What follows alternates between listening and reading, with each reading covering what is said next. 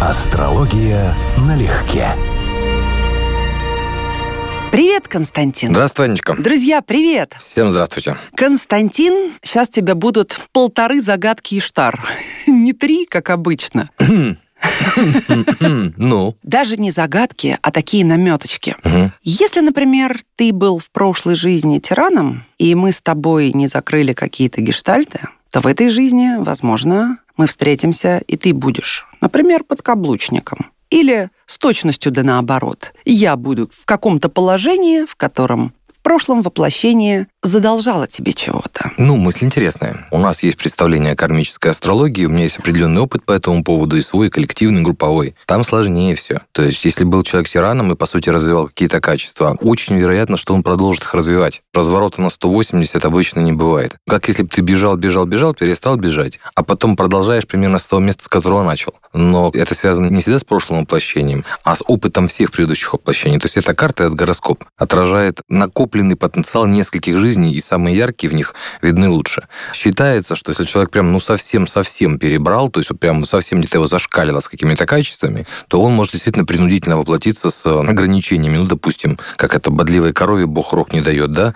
в таком духе. Да, грубо говоря, сексуальный маньяк был мужчина, да, а родишься женщиной, ну, тогда получишь. Но это не типичная тема на самом деле. Обычно гороскоп развивается логично. То есть развиваем качество, оно будет усиливаться. Занимались там, грубо говоря, деградацией, ухудшали качество своей карты в каком-то вопросе. Значит, в следующий раз будем рассчитывать, что это наша стартовая позиция. Ну, тогда это в точности в созвучии с индуистскими ведами. В идет. точности, почему кармическая астрология на этом и стоит, вот на этой идее. А кармический брак, разве он не позволяет исправить ошибки прошлых жизней и посмотреть на себя со стороны? Ты знаешь, меня смущает слово «кармический». Вот именно потому, что я к этому отношусь серьезно, я не очень люблю, когда это слово пихают вообще куда угодно. Потому что сейчас у нас как бы кармический – это синоним чего угодно. То есть, когда говорят кармические отношения или кармический брак, то можно рассчитывать, что человек подразумевает все, что угодно в широчайшем спектре. От очень хорошее, единственное, до очень плохое учебное. Давай тогда расставим акценты. Да. Подразумевается нечто роковое. И, конечно, скорее всего, нехорошее. Хорошим оно может казаться из-за интенсивности Ну вот при да. знакомстве, Мгм. но на выходе это то, что оставляет, не побоюсь обобщающего слова всегда,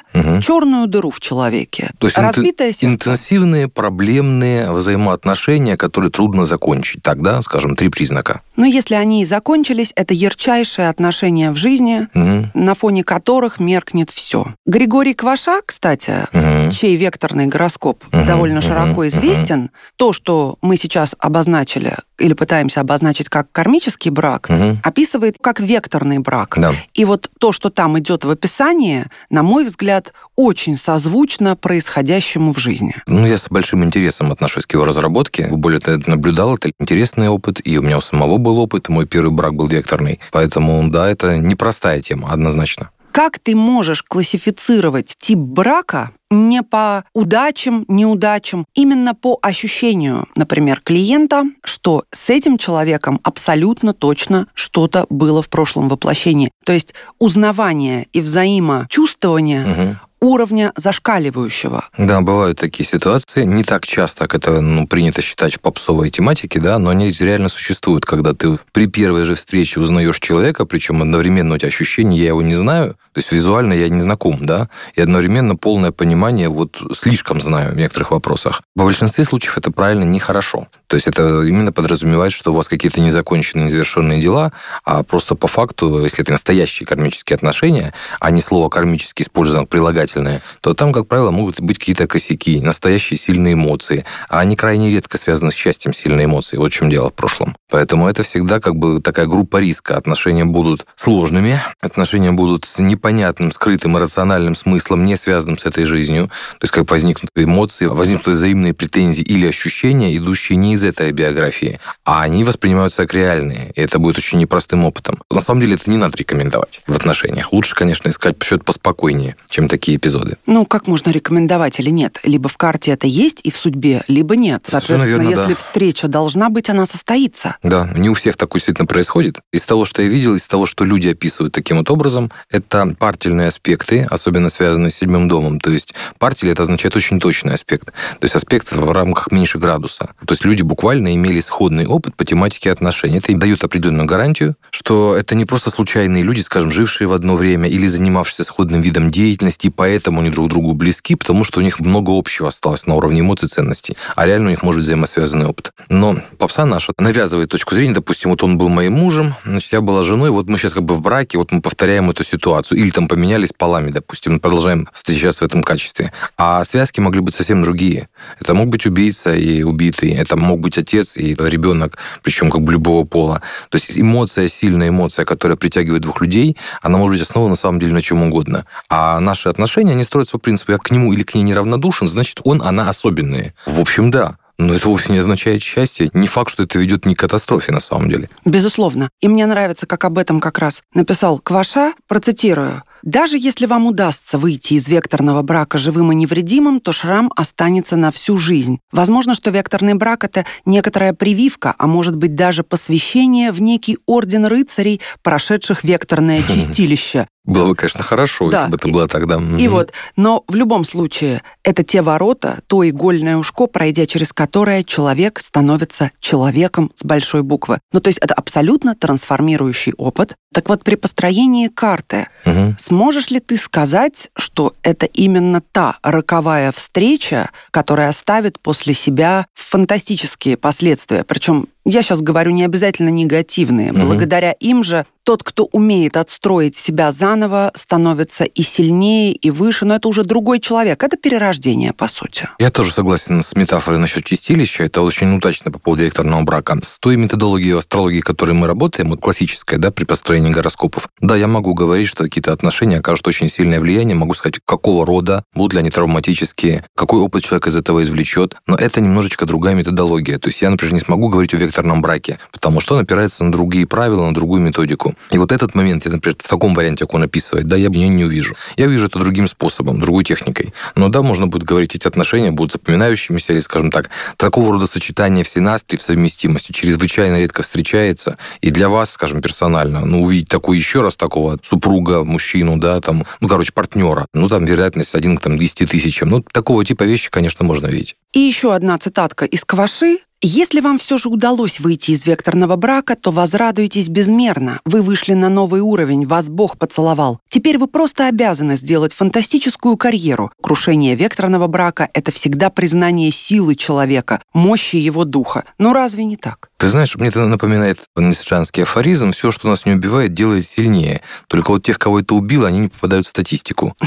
Вот, поэтому, да, он прав для тех, кто выжил и сохранился, не сломался и так далее. Это не попал к психиатру. Реальная перспектива может быть такая в векторном браке на самом деле. У меня есть собственный опыт по этому поводу. Мы довели друг друга чуть ли не до сумасшествия, и слава богу, что все это давно в прошлом. Но вот хотелось бы верить в его оптимизм, но, видимо, какие-то выводы не сделал. Поэтому я повторил ошибку не с векторным браком, раком, но тем не менее, да. Но ощущение, что с ног сняли гири, да, было стопроцентное. То есть вот тот случай, когда я долго, около года, наверное, просто праздновал, что это все закончилось. Но ты же пошел вверх после этого. Да, безусловно. Но еще раз, как будто вот какие-то препятствия или отягощения, с которыми был вынужден мириться, в моей жизни ушли. То есть это был прям мощный рывок в плане того, что, ну, как вот спортсмен, который бегает утяжелитель на ногах. Вот ты к ним привыкаешь и перестаешь их ощущать, а потом снимаешь, у тебя ощущение, ты порхаешь прям по всем лестницам. Вот это примерно такое же.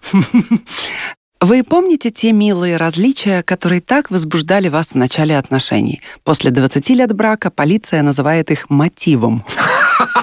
Нет, так это правда. У Билла Мюррея, по-моему, было тоже, мне очень понравилось его твит был. Если пропадает без вести или что-то случается один из супругов, то первым, кого опрашивает полиция, является другой супруг. Это все, что вы должны знать о браке. Ну, вот. Но он как бы первая мотивация может быть на самом деле близкого человека. Да, это определенный резон имеет, конечно. Вот скажи мне, пожалуйста, по поводу идиосинкразии. Ведь это отличается от аллергии тем, что это иррационально абсолютно. Тебя что-то бесит в высшей степени. Так вот то, с чем мы так легко миримся на старте, и что называем вот этими интересными, возбуждающими угу. непохожестями и какими-то отличительными чертами, они же через какое-то время начинают нас зверски бесить, угу. вызывать у нас идиосинкразию. Угу. Как ты это можешь посмотреть? Это очень конкретно? легко читабельно. Это на самом деле очень надежное правило правило в современной астрологии. Напряженные аспекты заставляют нас быть неравнодушным другому человеку очень мощно и очень сильно. Более того, если эти аспекты завязаны на соответствующие планеты, вот, скажем, там Марс, Венера, напряженный аспект синастрии, то роман может развиваться взрывоподобно. Вот с лазанием в окна, с преодолением препятствий, с ревностью, с бурными скандалами, короче, красивые страсти. Но эта тема не поменяется, когда необходимость в этом уйдет. И это превращается в скандалы, в конфликты, в разногласия и так далее. Напряженные аспекты, на самом деле, достаточно сильно нас тянут. Они заставляют нас выбирать людей, которым мы неравнодушны. Вместо этого мы должны, на самом деле, перестроиться и приучиться выбирать тех, с кем нам легко. Это другое. Не с кем нам интересно, кто нас будоражит. Особенно по неопытности, вот, кажется, если меня так цепляет, да, значит, наверное, это очень важный мой человек в моей жизни. Да, не исключено, что важный, как мина под танком. Но просто лучше бы такие вещи обходить. Выбирать надо тех, с кем легко, с кем ты, естественно, себя ведешь, и это не создает проблем. Мне это напоминает такой момент, который первое время при чтении Кастнеды вызывал у многих вот такой, ну не ступор, но недоумение. Он там описывает Карлосу, как искать место силы. И вот одно из них, это вот которое ты садишься, и ты чувствуешь там подъем сил, возбуждение и так далее. Это плохое место. На самом деле то, в котором хорошее, тебе легко, ты расслабляешься, здесь все в порядке. Здесь нет момента постоянного нагнетания напряженной энергии. Вот в отношениях та же история. Если речь идет о романе, то напряженные аспекты как раз очень в тему, потому что не заставляют кровь кипеть. Но потом прожить с этим человеком лет 20 и будет мотив, как ты говоришь. Вот в точности может и закончиться. Получается, что ты отсекаешь тогда возможность страстному союзу перерасти в любовь, в истинное, глубокое, спокойное, радостное чувство. Так ведь выходит? Нет, это разные вещи. У человека может быть нюанс, при котором у него очень сильное соединение. Вот аспект, который тоже цепляет еще сильнее, чем напряженный. То есть, например, аспект соединений вызывает еще более сильное взаимодействие, чем напряженный аспект. Но есть момент. Соединения включают все натальные аспекты у каждого человека. Если у него есть в этом месте этот аспект натальный, у него имеет психические проблемы, там, допустим, тему ревности в отношениях и так далее, то другой человек вызывает одновременно вот эту гамму эмоций, одновременно очень сильное сочетание, с которым всегда придется иметь дело, и одновременно нагрузку психическую на того, у кого эти проблемы в карте есть. Если двое, то это будет ситуация типа созависимые и так далее. Это реально читается в карте очень хорошо, очень надежно. Это можно вот сейчас, вот на том уровне, который я понимаю астрологии, я уже лет, наверное, 10 говорю, что совместимость один из самых надежных, хорошо отработанных разделов астрологии. То есть это реально то место, которое тебя постоянно радует, потому что ты видишь, что это работает. Скажи тогда, как сработает наглядно следующая ситуация в мужской или в женской карте? Угу.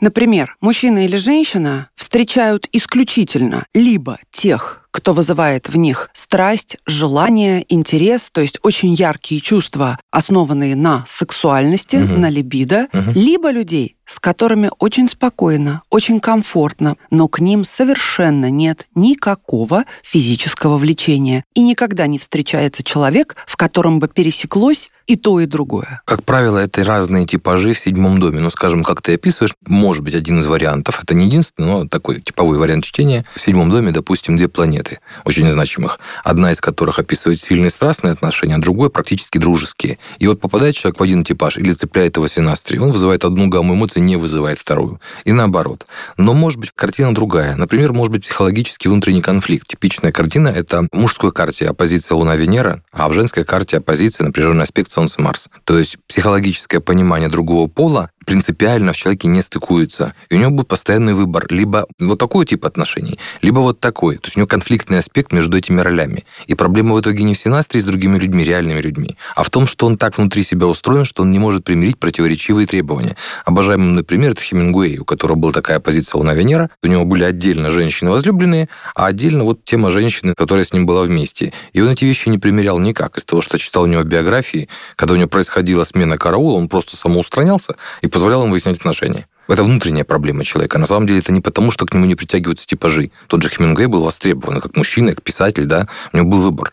Но из-за его внутреннего психического устройства он создает ситуацию, при которой этот выбор сводится к двум типажам – которые конфликтуют друг с другом. Как это можно проработать? Вот мы с тобой упоминали проработку, способность перерасти гороскоп и прожить иначе, не так, как предписано, но в то же самое время. Ты же не можешь, и никто из нас не может изменить свою биологию, восприятие феромонов. Конечно. То есть ты видишь кого-то, и все, человек для тебя уже физически привлекательный. А потом видишь другого, начинаешь с ним говорить и понимаешь, ну чудо какой человек, угу. какой прекрасный мужчина или женщина, и умный, и юмор, и комфортные, и человеческие душевные качества на высоте. И представляешь, как было бы приятно прекрасно с этим человеком соединить свою жизнь. И в то же время отдаешь себе отчет, ну не сможешь ты ложиться в постель с этим человеком не потому, что он тебе отвратителен. Потому что он какой-то, ну, холодный. Нет Даже не то, что холодный. Нет искры. Нет никакой искры. И, естественно, даже если сделать над собой колоссальные усилия, но это очень недолго продлится. Секс закончится, придется тогда как-то выяснять этот момент, и что тогда скажет мужчина, партнерши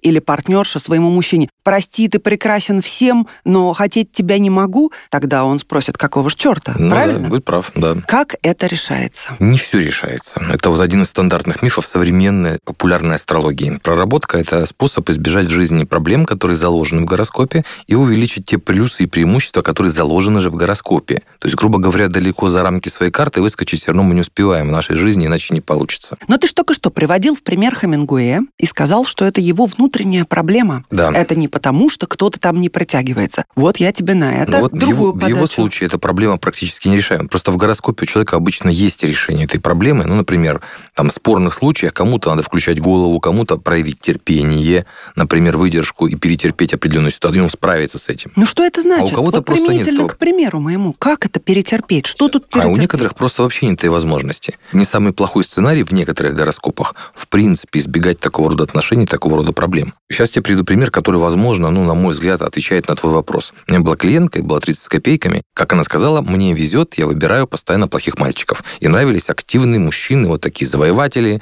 харизматики, самцы, короче, солнце, вовни, там, пораженные в седьмом доме, как положено. Вот она к 30 с копейками годам, к разговору про проработки, она осознала, что суть проблемы на самом деле не в том, что мальчики плохие, а в том, что набирает типажи, явно не соответствующие семейной жизни. Это заложено в ней. Да, конечно. Я говорит, первую половину проблемы осознала. Я перестала выбирать такие типажи. Но хорошие мальчики мне еще не начали нравиться. Вот это вот как раз об этом. Ты считаешь это решаемо? Я считаю, что это решаемо. Но если в гороскопе есть это решение. То есть я все-таки считаю, что астрология работает потому, что есть гороскоп. И гороскоп по-настоящему мы изменить не можем. Мы можем изменить, как мы с ним живем. Это другое. Останутся те же линии, те же планеты в домах, те же планеты в знаках. Но способ их проявления зависит от того, с каким опытом ты подошел к какой ситуации. Ну хорошо, вот она осознала, что она может реально сделать, чтобы хорошие мальчики стали ей по-настоящему нравиться как мужчины, чтобы она могла с ними ложиться в постель и не представлять тех плохих мальчиков. Сразу скажу, к сожалению, я считаю это невозможно. Не, я думаю, что это возможно, но потому что ей нужно на самом деле не таких мальчиков искать, а включение, благополучное включение синастрическое главных ее сигнификаторов седьмого дома. И у нее будет сходный опыт, сходные переживания. Хотя, возможно, новый мальчик не будет абьюзером, например. Соответственно, ей нужно зацепить эти вещи, они должны быть проявлены в карте. У нее есть такая потребность. Ее отношения предполагают, что нужны вот комбинация Солнца-Марс, допустим, в седьмом. Можно включить по-разному. И натальные карты этих мальчиков будут разными. То есть есть возможность выбрать на самом-то деле. Да, это будет не такая жуткая страсть с битьем лиц и так далее по итогу. Не, ну при чем тут битье лиц? Ну зачем? Ну, вот потому опять? что есть разные персонажи, разные истории. Ну, когда я говорю страсть, я подразумеваю не абьюз, а страсть в каком-то здоровом смысле, когда просто у людей искрит друг от друга. Ну, сильная страсть, она недалеко отходит, честно говоря, от темы насилия. Как, на мой взгляд, даже астрологически она связана с Марсом очень тесно. А Марс предполагает, ну, скажем так, интенсивные физические усилия. И в том числе тему конкуренции, и в том числе тему агрессии. Ну, то есть здесь это все завязано так или иначе. Согласна, но давай просто отсечем даже возможность абьюза. Хорошо, чтобы понятие страсти у наших слушателей никаким образом не увязывалось с членовредительством. Нет, членовредительство здесь не предполагается, но сильные физиологические реакции, в том числе инстинктивные реакции, это то, что в страсти автоматически есть. Просто у человека при слабом положении или проблемном положении того же Марса, ему это либо незнакомо, либо знакомо в извращенной форме, очень однообразно. А в общем-то это предполагается в определенном возрасте, при определенном состоянии тела.